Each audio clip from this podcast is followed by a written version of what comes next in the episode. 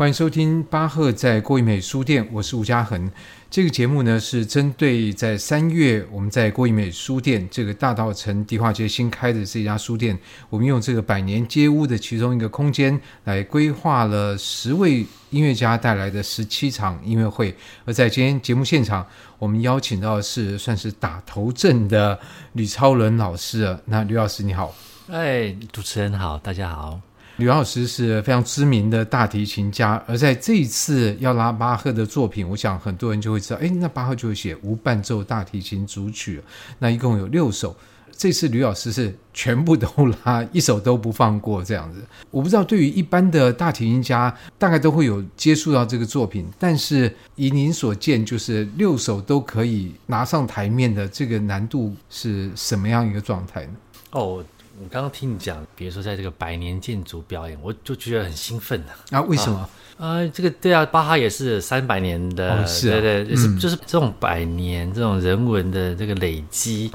这种历史的这种文化传承啊，我觉得就是很有意义啊。但空间的魅力，可能我们等下可以再来谈。就第一个，我想大家对这个作品很多都是从听众的身份，嗯，可是我们不知道它到底多难，难到什么程度。它成为一个好像大提琴家都应该拉曲目，是因为巴哈的名气很大呢，还是这个作品有什么特殊之处，使得这大提琴家都好像把这个曲目当成他们必经的过程？嗯，当然，巴哈的地位是已经是很崇高了哈。那巴哈在就是说，作曲技巧跟音乐感人的部分都可以达到很高的巅峰，我觉得就是一个是一个 miracle，一个很少见的一个奇葩。他愿意帮大提琴写六首无伴奏组曲，每一每一首里面有六小首，所以总共有三十六首。他在一七二零年那种时代，大提琴的曲子其实没什么多，嗯，呃，对，就是非常少。那他竟然有这个想象力跟那种对乐器的理解力那么深。到可以写那么艺术性高，然后其实后来也是算是技巧挑战性也高了，因为他开始写一些，比如说第五号，他希望啊，比如说有一条最高音的 A 弦要调降，甚至第六首他是写给五条弦的的乐器，他理解大提琴能够做到的程度，可是还继续的 push，继续希望他提升到更能够呃满足他的那个艺术表达那种能力的那种境界。那当然，我们现在我现在是用四条弦拉五条弦的大提琴的的写的曲子，所以就会比难更难喽。对对对，因为你要上高把把位以外，你必须要很快速的高高低把位这样能够移动。因为第五条弦是加在高音弦啊，所以他们如果当时拉的时候，他们就不用呃拉那么多高把位的部分啊。对，对大提琴来讲是比较困难，这样是这可以稍微解释一下，因为大提琴现在我们看到是四条弦，那刚才吕老师提到有加五条弦，但五条弦每一条弦的这个空弦的音高不一样。但如果说五条弦的话，我有时候要拉一个比较高的高音，我只要右手的弓稍微角度动一下，那么我就可以拉到另外一条。嗯、可现在如果只有四条的话，右手不能动，就只好 左手动，所以你这个就会增加你这个把位跳来跳去的困难度。对，那更主要就是因为巴哈本身是一个，他是以和声复音音乐的作曲家，所以在他曲子里面，他常常常是以这个不同的这个和声，还有那个不同的这个声部同时进行，你就知道他本身是一个管风琴的是演奏者嘛。这这可是大提琴没办法同时拉四条弦，同时拉，对，然后又同时的有和声的变化，我们必须要分开来拉。啊，所以对大家来讲，就是你必须要很深的一个和声的概念，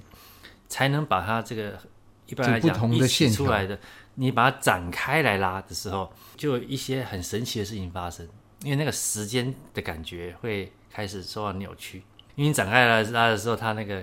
那个和声的起点就不是一根点发生，像钢琴或者是和管风琴这样可以，它有点像爬音一样这样。对，可是你要怎么去做这个爬音？就是你可以多久时间是双音，有时候三个音，那这时候剩下一个音，这个拉法就是，呃，有千变万化啦。所以每一个人的拉法不一样，甚至功法也不一样，所以句法也不一样。对对，而且就是无伴奏，那特别在有伴奏，因为当时可能没什么人写，他既然有这个想象空间，可以写呃呃六首，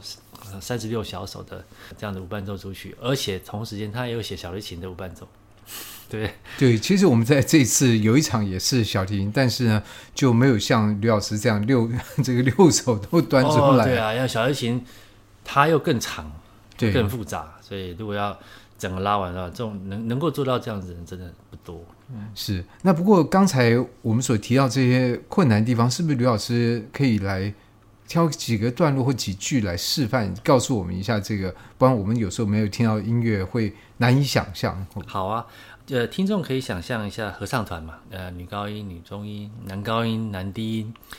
主要这四部。然后那呃，我们就是希望用大提琴这个四条弦的乐器，然后把不同的声部呢。拉出来，可是因为没法完全一起拉，所以必须要分开拉。那在拉的时候，就是要记得之前那个声部的的那个音 怎么走向，所以是一种很奇特的感觉。那听众也需要进一步用他们想象力去感受。假设那些音是持续的，那当然是在在教堂或者回音比较大的空间，它的回音比较久，所以它可以比较能够持续。不过在不同的空间，我们都尽量做到能够。就是用想象的方法，或者我们拉的方法，让大家觉得它的声音是持续的，因此可以同时听到不同声部的走向，这样。所以等于说，你们在不同的空间拉，都要做一些视现场状况来做一些微调。对对，如果回音很大的一个空间，你就不用太那个音就不用拉那么久，因为它它它会拉完之后，它在空间它自己会走，它会走，对，也是一个很很特别的感觉吧。呃，我我现在要带给各位的是。第一号伴奏组曲的萨拉邦德舞曲。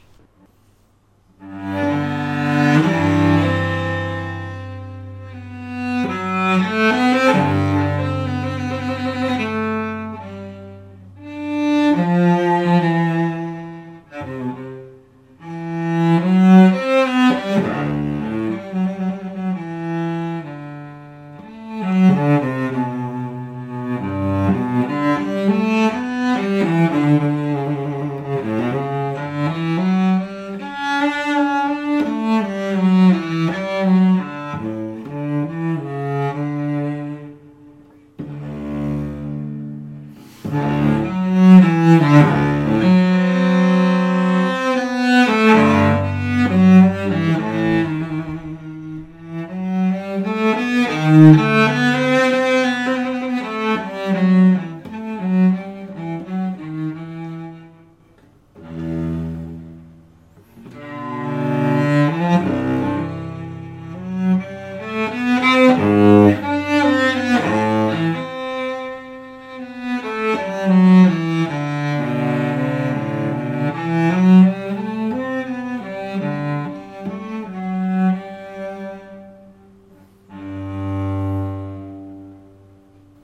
这首沙方的舞曲，我觉得就听到刚才吕老师说的，就没有办法一次把所有的音拉出来，所以它会有个先后。但至于这个先后的步调是快是慢，那就是看演奏者的处理了。对对，还有当然那个场地的回音状况。因为我们现在是在吕老师的琴房里面拉哦，那你在这里面拉，跟你在比如说国家音乐厅那么大的场地，你在投射的这个力道上面会不一样吗？因为我刚刚这样听，觉得好像就是你在他旁边絮絮私语，就是不用很用力，你就轻轻的拉，那旁边人在听得很清楚。这样，如果是在音乐厅的话，你需要做更大的投射吗？嗯，两个方面想吧，就是说。一个就是 OK，空间大，那听的人多，也许拉大声一点。但是另外一方面讲，就是说，因为我没有跟其他乐器在比赛，所以没有乐器可以盖过我，因此我就不用考虑到要拉很大声这个问题。那好的音乐厅，它会让音量持续的在音乐厅里环绕嘛？对对，所以我去拉八个伴奏的话，就是你你不能太去压它，太压它，对，那个攻压不能太强。太强会怎么样？太强就比较沉重，因为我们虽然是用现代的的乐器，然后现代的设计的弓来演奏巴哈那个时代的音乐，巴哈那个时代的的琴跟弓，它的长相跟它用的材质不大一样啊，弦呢、桥的造型，还有弓的造型是完全是不一样的。它那个所以现代的弓是比较能够加压的，但是你在演奏这曲子就不能够把它压的那么对，不能像像浪漫派音乐这样子那么的。不能说这个德弗扎克 大提琴不是那种那种爆发力，那也不是也不需要这样子，因为他本身是没有伴奏的，所以他没有乐器来跟他一起比赛。嗯，所以你就自己一个人，就是很沉思的在那边窃窃，也不是窃窃私语，就是自己在那边，嗯，好像自言自语啊。尤其我觉得，像在郭一美书店，它是一个建于一九二零年年代的老屋，然后屋顶也是有挑高。其实之前问另外一位打击乐演奏家郑雅欣，他们有好几次在老屋里面演奏，他说哇，在里面哦，通讯很不好，因为当时的房子墙都建得比较厚。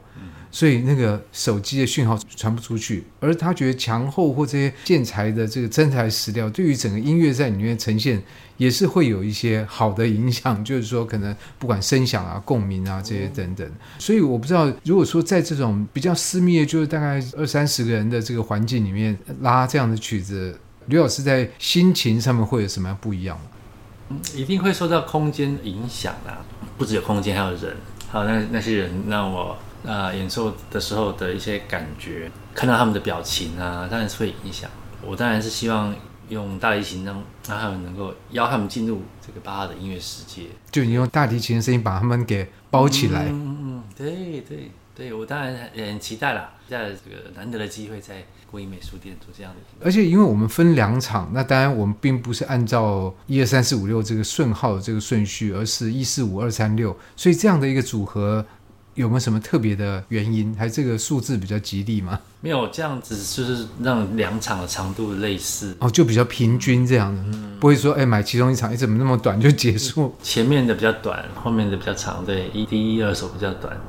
呀，yeah, 所以做这样的搭配。然后当然另外，我想在这个过程里面，台上跟台下这个距离事实上很近，而且甚至上我觉得没有那么强烈所谓台上台下。那我相信在这个拉奏的过程里面，刘老师会做一些介绍。可以啊，那当然透过这样对话，我觉得我们对这个音乐的感受也会更深，而且可能我不知道对于演奏者来讲，你会需要这样的喘息吗？还是说，你说呃喘喘息指说我就一口气对把它拉完，还是说哎拉一拉讲一讲，拉一拉讲一讲，这也是另外一种交替跟喘息。当然，那个演奏音乐或是特别是舞伴奏，如果是背谱演出的话，需要很强的集中专注力。那这个东西有时候你、就是、不是，我觉得吕老师你可以看谱没问题啊，就谱可以摆在前面，要不要看另外一回事？那那是老人才可以摆谱，老人，老人才可以摆谱。像钢琴家弹独奏会也是一场下来都全部背，钢琴家，当然人家也是也是要这样子啦，特别是这个年纪啊，还没有到这个摆谱的年纪。其实对啊，其实真正要职业的，除非你是那种呃年纪很大的那种大师，不然的话。是要背谱，背谱跟看谱又感觉又不大一样。嗯，那这样的话中间讲话会不会打断你的思绪？要多年的训练啊，或者是说看讲什么，讲的这个内容对我这个表演有没有有没有帮助？哇，那这样怎么办？没有，我可以，我可以，可能不是乐章间啦，就是就是一首一首组曲之间，嗯、但是拉的时候还是这整个组曲一气呵成拉完。对对对。所以这样的一个演奏形态，我想在这样的环境里面，我自己是会觉得蛮好，因为它让人家对于音乐演出这件事情少点惧怕。因为我觉得我也可以感觉到，现在对有些人来讲，可能在音乐厅是有一种压力，这个不能做，那个不能做。那其实，在那边我觉得相对起来就比较轻松一点，比较自在一点。那我想这种自在，不管对于听者或者是对于演奏者，我猜啊，可能都可以在一个更放松的状况底下来进行，让这音乐能够有更好的发挥。其实就像你。刚刚讲的弓不要压得太用力了，所以对于听众来讲，他有时候也不要太过于紧绷来听音乐。那这样的话，可能会享受到更多的东西。那今天在这个单元里面，我们邀访到在三月五号会以两场来诠释巴赫的无伴奏大提琴组曲六首的大提琴家吕超伦老师。吕超伦老师是不是可以最后再帮我们拉一小段音乐？好啊，那我现在为各位带来第一号组曲的库朗舞曲。Thank you.